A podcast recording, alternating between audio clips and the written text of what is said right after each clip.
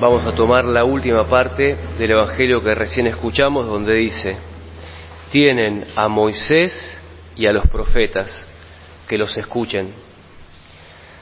Como en la época de Jesús todavía no existía el Nuevo Testamento, que justamente relata toda la vida de Jesús, cuando esta parábola dice tienen a Moisés y a los profetas, se está refiriendo a la Sagrada Escritura, a la Biblia, el Antiguo Testamento. Y hoy, que es el domingo de la palabra de Dios, podemos aprovechar y imaginarnos al Señor que nos dice a nosotros, si ustedes tienen a Moisés y a los profetas, ustedes tienen el Antiguo Testamento, préstenle atención también al Antiguo Testamento.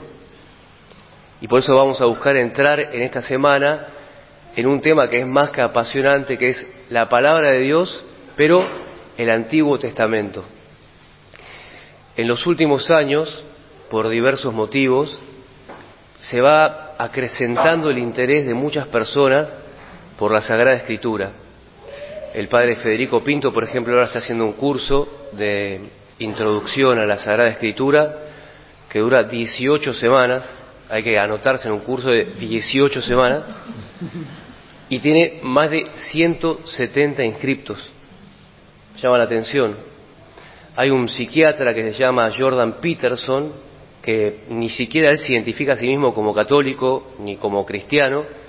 Tiene unas charlas, después las pueden buscar en YouTube, sobre el libro El Génesis, Abraham, la historia de Caín y Abel.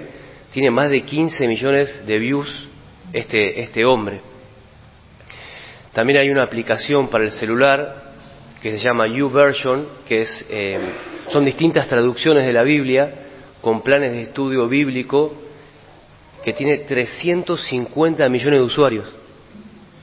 Y el año pasado sacaron un podcast que se llama La Biblia en un año, que eh, lo produjo un biblista, Jeff Cavins, y lo llamaron de Apple para hacerle una entrevista y lo felicitaron porque fue el podcast más escuchado de todo el año en el mundo. Y entonces este hombre dice, fue el más escuchado en, la Iglesia Católica, en el catolicismo. No, no, no, no. En religión y espiritualidad fue el más escuchado. No, no, no. En el mundo. Fue el podcast más escuchado del mundo. La palabra de Dios eh, leída. Y la cita más buscada en el año 2020, que fue un año dificilísimo, no fue una cita del Nuevo Testamento, sino que fue una cita del Antiguo Testamento del profeta Isaías. No se las voy a decir así la buscan. Está en Google, está en Google. Ya vamos, cita más buscada 2020. Bueno, ¿qué tiene la palabra de Dios que atrae a tantas personas y qué tiene el Antiguo Testamento que todavía sigue vigente? Son unos textos que a veces nos suenan extraños, constantemente está usando simbolismos que la verdad no los entendemos mucho, viene de miles de años atrás, de una cultura completamente distinta a la nuestra. Y la respuesta a esto es que es la palabra de Dios. ¿Qué tiene el Antiguo Testamento? Es la palabra de Dios. La Iglesia Católica siempre enseñó que el autor de la Sagrada Escritura, toda la Sagrada Escritura, es el mismo Dios y que nosotros no somos una religión de un libro, papel y tinta, de ese libro llamado la Biblia, sino que somos hombres y mujeres de la palabra de Dios, que es un espíritu que brota del corazón de Dios y se nos comunica y llega a nosotros con la misma fuerza por la cual se pronunció hace miles de años atrás y del mismo modo Dios se vincula con nosotros, se comunica con nosotros a través de esa palabra. Hace dos años atrás estaba en Córdoba, estaba visitando una cárcel y había un hombre que la verdad era diferente que todos los demás, siempre estaba trabajando, alegre, ayudando a alguien. Entonces un día me acerqué, me puse a conversar con él y me dijo que él era un hombre que tenía muchísima fe. Entonces le pregunté cómo había empezado su camino en la fe. Y me dijo, te voy a escribir una carta con mi testimonio y te lo voy a dar la semana que viene. Así que les leo una parte de este testimonio. Dice así, estaba castigado en un calabozo, solo con frío. En mi vida había hecho de todo y todo mal. En eso leo en las paredes del calabozo unas palabras que decían lo siguiente, invócame y yo te responderé. Te anunciaré cosas grandes, cosas que tú no conoces. Jeremías 33.3 pone, Jeremías 33.3, que es un profeta. Te anunciaré cosas grandes, cosas que tú no conoces. Y en ese momento quise saber qué son esas cosas grandes que no conocía. Entonces fui a leer al profeta Jeremías y mi vida cambió para siempre.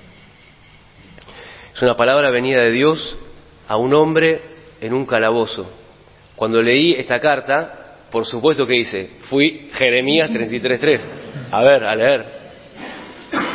Y para mi sorpresa, dos versículos antes, en Jeremías 33.1, dice lo siguiente, la palabra del Señor llegó a Jeremías mientras Jeremías estaba detenido. Es impresionante. La misma palabra que llegó sobre Jeremías en un calabozo, esa misma palabra llegó a un hombre en un calabozo. La leyó y transformó su vida para siempre. ¿Por qué? Porque es la palabra de Dios. No es la palabra de Jeremías. Y por eso cuando leemos la Biblia, el Antiguo Testamento en misa, recién acabamos de leer al profeta Amós, no decimos palabra de Amós, decimos palabra de Dios, porque es una misma palabra, que es la palabra de Dios. Y también cuando cantamos el Salmo, por ejemplo, lo hacemos cantándolo, ¿por qué? Porque es un modo de alabar a Dios. Y cuando decimos palabra de Dios, respondemos con una alabanza, un agradecimiento. Te alabamos, Señor. Te alabamos porque nos estás comunicando las palabras que son un espíritu que brota de tu corazón y viene a ser morada en nuestra alma. Bien, ¿qué hacer entonces y cuál es la propuesta para esta semana? Hacer como este hombre de la cárcel, ir a leer cosas grandes que no conocemos. Ir con el entusiasmo de saber que es la palabra de Dios y de que nos van a ser revelados misterios personales que nos están esperando. Hay revelaciones, comunicaciones de Dios para cada uno de nosotros en la palabra de Dios. Ir con esa fe. Dice un proverbio hebreo, leer la palabra es alabar a Dios. Leer la palabra es alabar a Dios. Nosotros podemos decir, leer la palabra con reverencia es alabarlo a Él.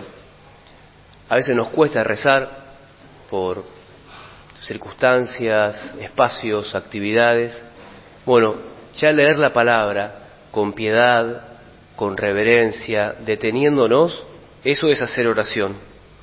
¿Cómo se hace esto? Primero, tenemos que tener una Biblia personal, cada uno, ya a esta altura del partido, la edad que tenga cada uno, tiene que tener su propia, su propia Biblia. Si alguien no la tiene, se puede comprar una Biblia, acá se venden. El otro día habíamos dado una charla sobre la palabra de Dios y dijimos de ir a comprar una Biblia.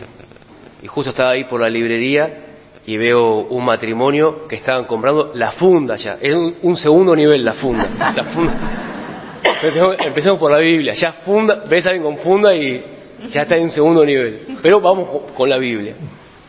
Entonces tener cada uno nuestra Biblia personal, esta es mi Biblia, y comenzar haciendo una breve oración si puede ser en un lugar aparte, en silencio, tranquilos, pero una oración simple, corta, porque si no nos distraemos, tiene que ser muy corta, en la cual nosotros tengamos la certeza en un instante de que vamos a leer algo distinto, algo muy importante y único, a través de lo cual de algún modo que yo no comprendo, el Señor me va a revelar cosas.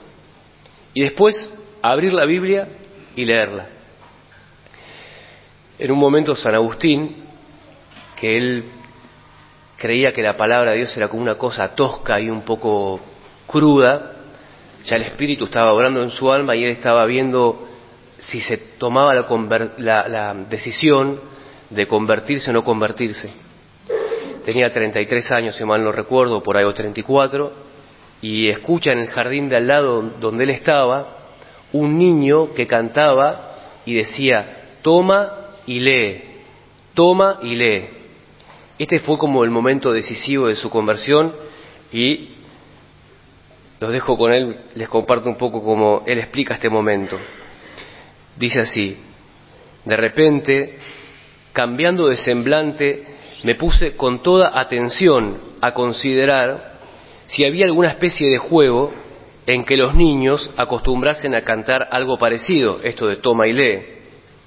Pero no recordaba haber oído jamás cosa semejante. Y así me levanté, interpretando esto como una orden divina de que abriese la Sagrada Escritura y leyese el primer capítulo donde topase. Lo tomé, lo abrí y leí en silencio el primer capítulo que se me vino a los ojos.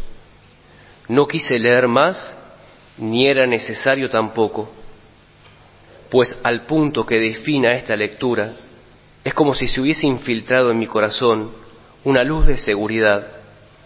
Se disiparon todas las tinieblas de mis dudas. Después entré a ver a mi madre y le conté y se llenó de gozo y saltaba de alegría y cantaba de victoria, por lo cual te bendecía a ti. A San Agustín, como a tanto de nosotros, la palabra de Dios le parecía algo ajeno y lejano a su vida, pero fue, la leyó y cambió su vida para siempre. Para comenzar a leer la palabra de Dios es bueno tomar un libro, no hace falta decir, bueno, ahora voy a leer toda la Biblia, porque puede ser que suceda, pero más probable es que no. Entonces, es como cuando vamos a una, a, una biblioteca de nuestra casa o en algún lugar, tomamos un libro y leemos un libro. Bueno, podemos elegir un libro de la Biblia, ayuda a que sea algo más corto y más fácil de captar. Por eso esta semana la propuesta es que leamos un libro que se llama El libro de Tobías. Es muy corto, tiene, debe tener máximo ocho hojas. Entonces no, no tenemos excusa en cuanto a la longitud, son 14 capítulos, es una historia muy, muy, muy fascinante. Vamos, las Biblias tienen un índice, sé que es, sé que es muy simple lo que estoy diciendo, ¿sí? Pero a todos nos pasa, de hecho a mí me pasó la semana pasada, fui a buscar el libro y todavía no lo encontraba, porque como es tan corto y no sabes bien de, de dónde, y no lo encontraba, no lo encontraba y tuve que ir al índice. Pero ¿qué pasa? Que en ese momento que estás determinado a comenzar a leer la Biblia, empezás a buscar y ahí te entusiasmas, cualquier excusa es válida. Entonces les recomiendo ir al índice, buscar este libro de Tobías y bueno, comenzar a leeros una historia fascinante que más que una historia también es, es un alimento para nuestra alma que Dios nos quiere dar y llenarnos de su gracia. Es la historia de amor entre dos jóvenes, muy linda. Aparece el arcángel Rafael en un momento, habla sobre las obras de misericordia, tiene oraciones de las más bellas que hay en la Biblia. Bueno, tomar este libro para, para leerlo. Dice el Evangelio, tienen a Moisés y a los profetas que le presten atención, tienen el Antiguo Testamento. Se trata de poco a poco y cada vez más eh, ir a la palabra de Dios, que aunque no comprendamos todo, siempre tiene algo para algo para decirnos. Tomar la Biblia, leerla con piedad, con reverencia, y eso ya es vivir bien, y eso ya es alabar a Dios y estar en un vínculo con Él que se va desarrollando y llevándonos cada vez una vida de mayor plenitud.